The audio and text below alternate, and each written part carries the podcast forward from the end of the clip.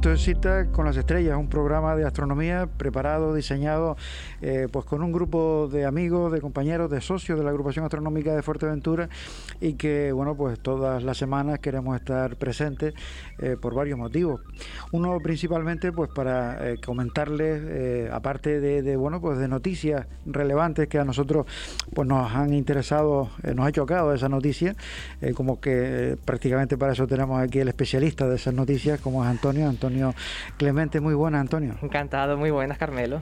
Bueno, pues realmente, eh, aparte de las noticias, pues también tenemos al compañero Juan Padrón, que por la distancia, pues eh, lo eh, tenemos habitualmente por teléfono. Esperemos que cambie la situación y lo tengamos también para hacer otro estilo de, de radio presencial. Que nos cuenta pues todas las semanas precisamente qué es lo que va, qué es lo que vamos a poder ver en este cielo magnífico como es el cielo de, Fuerteventura, el cielo de Canarias y que realmente pues mm, eh, creemos que, merece la pena porque aparte de que nos lo cuenta aquí pues también se prepara digamos un, un vídeo donde pues también pueden ver ustedes todos esos fenómenos que van a suceder pues al mes siguiente. Pero que aparte que se cuenta eh, esos fenómenos que son interesantes saber el día y cuándo y dónde, eh, también tiene precisamente una componente de formación, una componente importantísima, que precisamente pues, una filosofía que queremos añadir a los cursos eh, de astronomía que evidentemente da un vuelco radical, posiblemente hasta de 180 grados, podríamos hablar en cuanto a matemáticas, para mm, cambiar eh, un estilo, es decir, del estilo tradicional de, explicar la astronomía a otro mucho más práctico, que creemos que evidentemente, y la experiencia que, nos, que hemos desarrollado durante todos estos años, estamos hablando ya de más de 30 años, pues eh, nos da la razón en cuanto a poder captar las ideas que en un momento determinado se explican de una manera, al explicarla de otra forma, pues la gente lo agradece mucho mejor. ¿no? Pero bueno, pues vamos a empezar un poquito con, con Antonio, con esas noticias. Al parecer, eh, eh, bueno, el otro día eh, tú mismo nos comentabas una, algo, algo extraordinario que, que, habían visto tú y Rafael, precisamente que se trataba de un bólido, pero casi prácticamente de día, ¿no? Así que ya para verlo de día tiene que ser una bola. bueno, no ah, bueno, bueno, fue, fue de noche, de día fue otro, efectivamente que, bueno, yo, yo, llegué a ver uno hace unos años y es espectacular, es decir, ya eso eh, también, pues ah, recuerden ustedes que eh, de día también fue eh, el de Rusia, ¿no?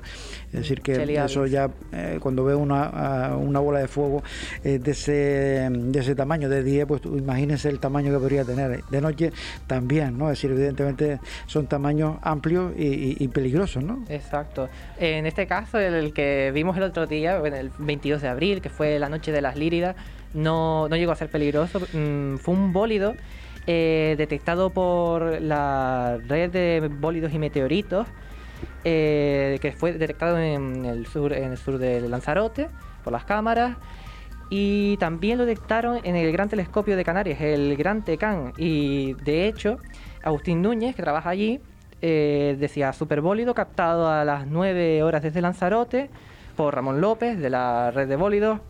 Se trabaja ya en su análisis, tanto su velocidad de desintegración catastrófica apunta que era cometario y no produjo meteoritos, aunque se hizo de día, como pudimos comprobar, porque de hecho eh, fue, fue una noche atípica porque mm, llegamos a Tefía para ver las líridas, pero mm, había muchas nubes y apenas pudimos ver ninguna.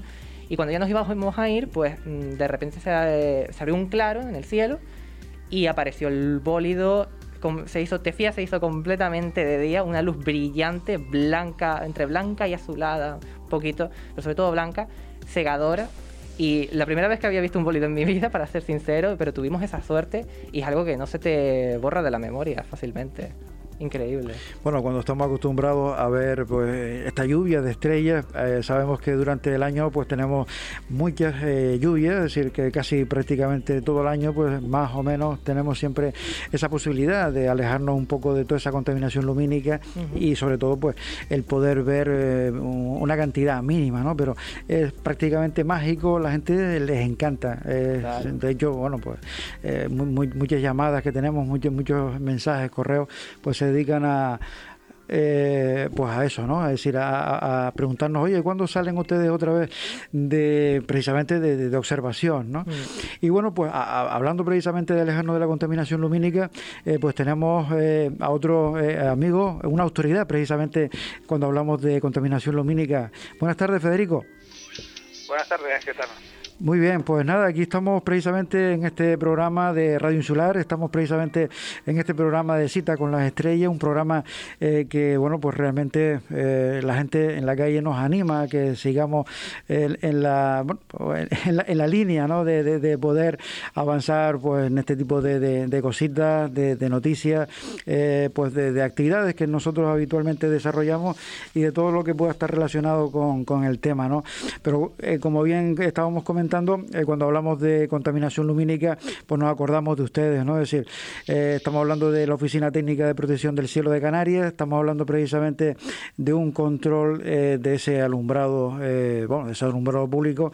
Hemos visto cómo Fuerteventura ha ido a un cambio radical del alumbrado, es decir, un alumbrado que en un momento determinado pues tenía una contaminación, nos hemos ido a otros parámetros, pero que evidentemente el problema que seguimos teniendo es que, bueno, pues todavía vemos cómo hay a quien se le ocurre iluminar molinos. Por ejemplo, ahora ya el molino de Seyaspa que tenemos en, Tefía está iluminado, los eh, cuatro molinos que están precisamente en Villaverde eh, también lo han iluminado. Es decir, no sé qué opinión podría tener eh, una autoridad como tú en este ámbito y, bueno, y luego ya pues sin nombrar la iluminación en montañas o iluminaciones que en un momento determinado eh, pasan las 12 de la noche y sabemos que por ahí no pasan ni los bichos, ¿no?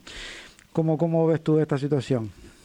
Mm, vamos a ver, buenas tardes a todos. Eh, en principio, eh, lo que estamos hablando es del tema de alumbrado ornamental, de lo que está comentando, alumbrado de molinos y alumbrado de, objetos que en principio pues, pueden verse de una forma esporádica y que no deberían estar encendidos después de, de cierta hora, ¿no?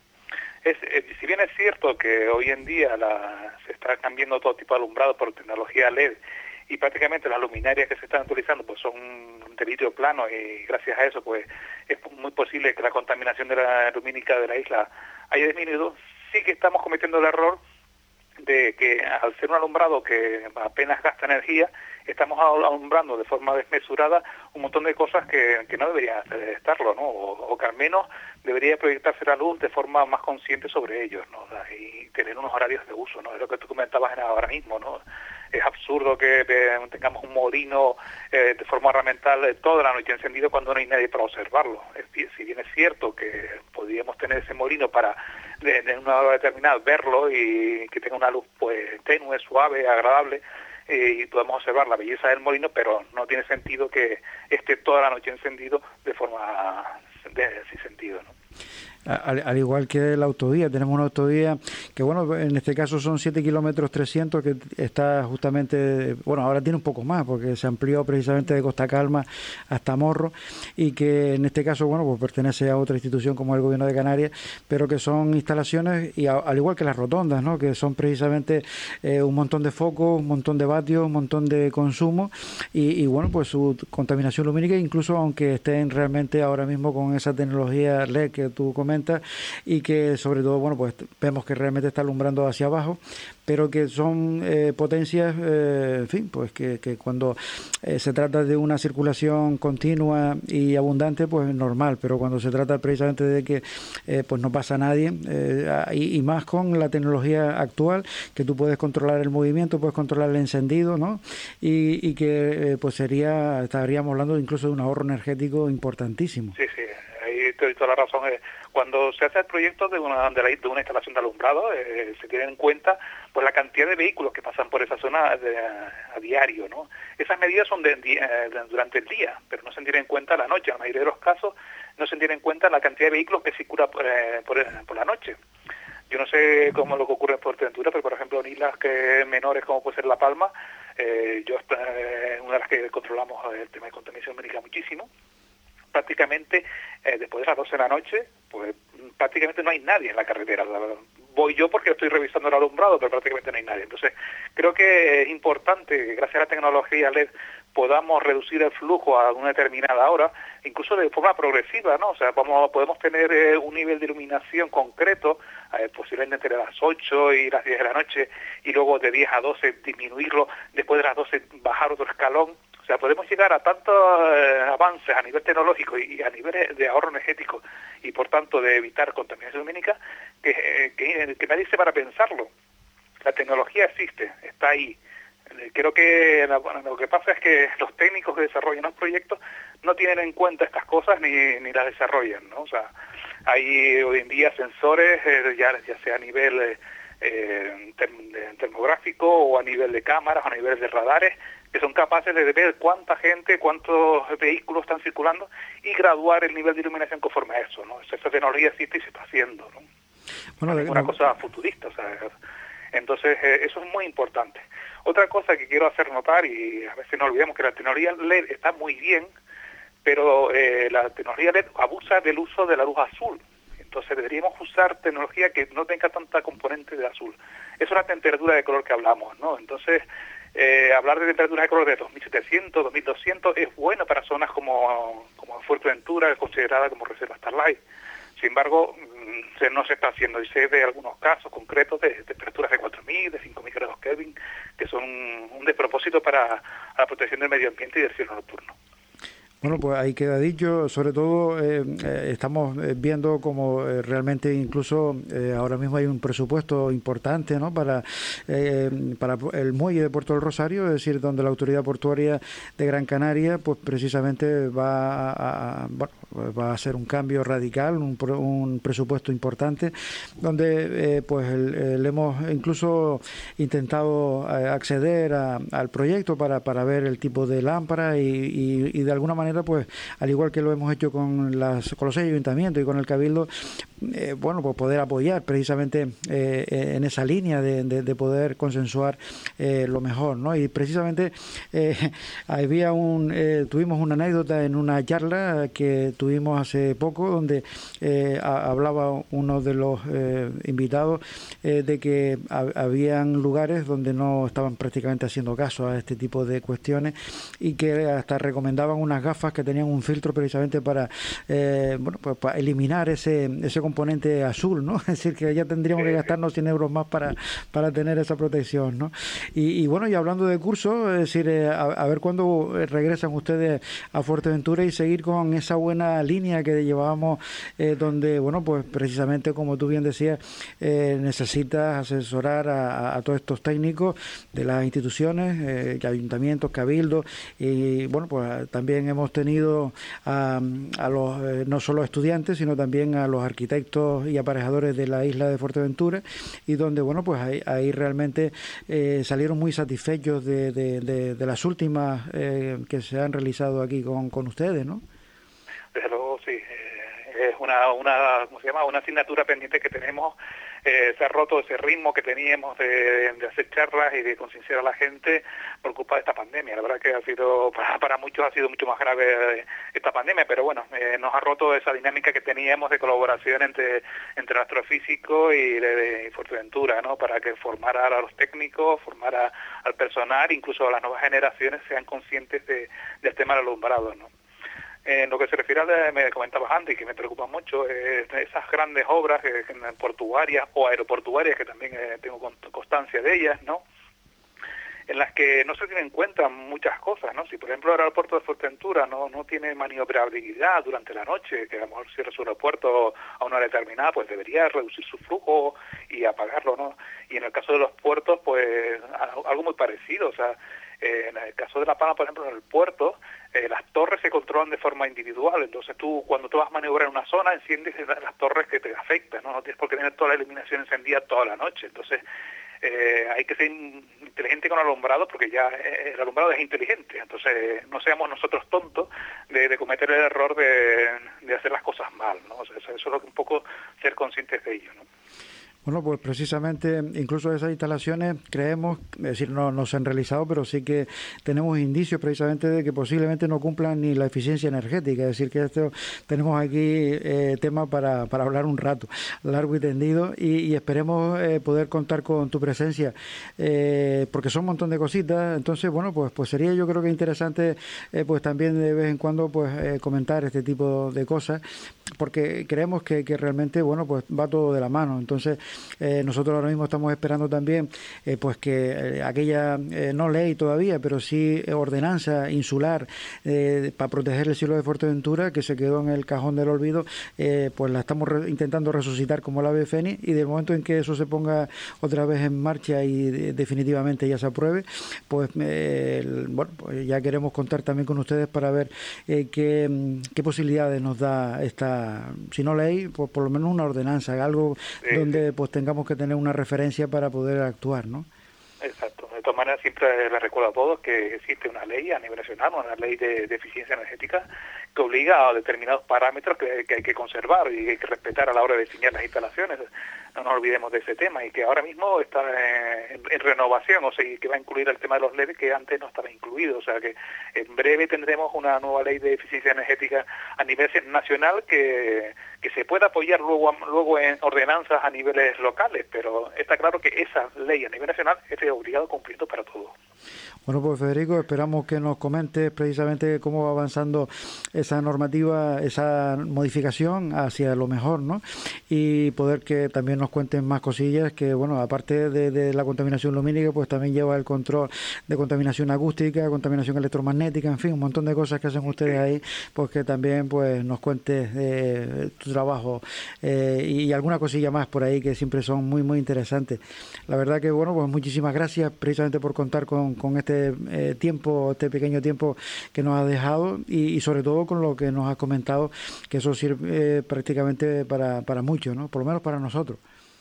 Vale, pues te agradezco a ti por la invitación, a, a la radio también por, por haberme dado este poquito de tiempo y contar un poco mi historia particular y la historia que, lleva todo esto, ¿no? Que, es una nueva conciencia a nivel, a nivel mundial de que la contaminación lumínica es otro tipo de contaminación a veces silenciosa. Pues muy bien, eh, pues nada, perfecto. Es decir, que en un momento determinado eh, te podemos eh, dar la lata para que nos sigas contando cositas. Sin problemas, aquí estamos. Muchísimas gracias, Federico. Saludos. Pues prácticamente Federico de la Paz, autoridad realmente en el tema de contaminación lumínica, de proteger nuestros cielos de Canarias.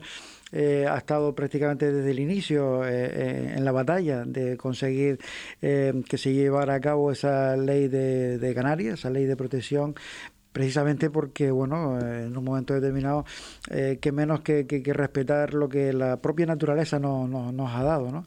Es decir, tú imagínate que si, si vas ahora mismo, eh, pues eso, a, a, un lugar y, y, son las 12 de la noche, por poner una hora, y tú ves que estás viendo la misma luz que casi que, que de día, ¿no? Eh, ¿Qué, qué, podrías tú...? Algo se está haciendo mal, obviamente. Es que no hay otra. y lo del molino es cierto. Bueno, pues eh, precisamente eh, para que, bueno, en este caso, alejarnos de esa contaminación lumínica y si, y si lo conseguimos y podemos observar eh, nuestro cielo, pues para eso tenemos a nuestro compañero Juan, Juan Padrón, que nos va a contar precisamente todo lo que va a suceder o lo que podríamos ver durante esta semana. Muy buenas, Juan. Hola, ¿qué tal? Buenas tardes. Pues, bueno, pues Sí, sí, no, no, que, eh, comentarte eso, pues que acabamos de, estar hablando ahora mismo también por teléfono con eh, Federico de la Paz, precisamente pues que estábamos comentando que era una autoridad en el tema este de la contaminación lumínica y que mm, ya que hemos despejado el cielo, pues ahora te toca a ti para que nos cuentes eh, lo que vamos a poder observar, ¿no? Pues muy bien, pasamos entonces a eso y, y de entrada recordar por aquello de situarnos que el pasado día 11, martes, la luna estaba en fase de luna nueva. Y claro, eh, acompaña al sol durante todo el día. Los días de, luna nueva son días maravillosos para poder observar por la noche el cielo estrellado. También ese mismo día, el martes pasado, la luna estaba en apogeo, es decir, a la mayor distancia en este mes mm, de, de la Tierra, ¿no? 406.500 kilómetros Eh, bueno, pues muy bien. Eh, y ahora pues vamos a continuar con el día, concretamente el día 13, que es hoy, jueves. Conjunción Luna-Venus. La Luna pasará a 0,4 grados al sur de Venus. La Luna estará iluminada un 4%. Esta, esta conjunción se podrá ver a partir de las 20 horas, hasta que se oculte Venus por el oeste. Conjunción también el mismo día, el jueves, hoy, eh, de, la Luna con Mercurio, es decir, que la Luna queda en medio de, eh, Venus y Mercurio, los dos planetas interiores. ¿no? Se podrá observar durante las últimas horas de la tarde, hasta que se oculte por el, por el oeste. Bien, terminamos el jueves y nos vamos al día 16, que es domingo. Conjunción Luna-Marte, la Luna pasará a 1,3 grados al norte de Marte. La Luna estará iluminada un 16,7% y se podrá ver a partir de las 21 horas y 30 minutos, hasta que se oculte por el oeste. Bien, seguimos. El día 17, lunes, Mercurio en máxima olongación este. Mercurio alcanza su olongación máxima a las 7 de la mañana y se encontrará a 22 grados al este del Sol. Brillará a una magnitud de 0,3.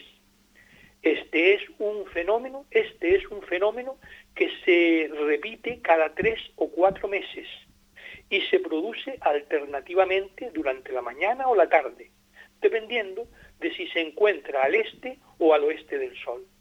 Desde Canarias se podrá observar Mercurio a partir de las 21 horas y 30 minutos hasta que se oculte por el oeste. Y con esto pues acabamos los, eh, digamos, eh, eventos astronómicos de la semana del 10 al 17.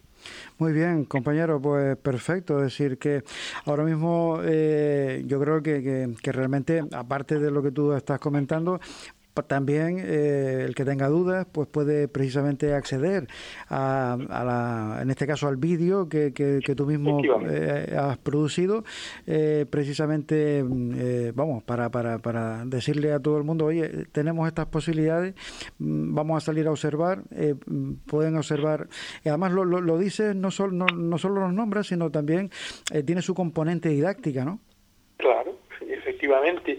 Esa componente es algo que que se debe, se debe tener para que las personas pues se animen, se estimulen y diga, de alguna manera pues se entusiasmen con la astronomía, que es realmente el objetivo, el intentar de alguna manera dar un impulso a la, astronomía y al conocimiento de, los, de, los, de las estrellas y los astros que están eh, en el cielo de, de la isla de Fuerteventura y por extensión en toda Canarias, ¿no?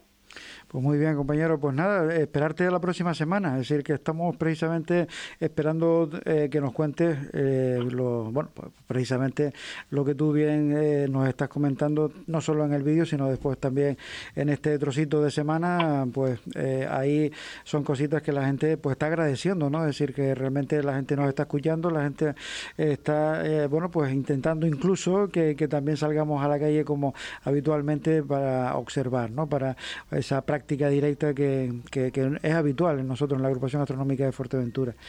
Pues nada, eh, sí. mira, me gustaría, eh, como hemos venido siendo, eh, haciendo hasta ahora, hasta el momento, esta, este pequeño homenaje ¿no? al, al 14 aniversario de la Declaración de La Palma. Eh, hoy no, pero en la próxima intervención me gustaría seguir con la, justamente con, con ir comentando y leyendo cada uno de esos principios que que son 10 que sustentan la Declaración de La Palma, ese gran evento que se produjo en Canarias hace en el 2017, en el perdón, en el 2007.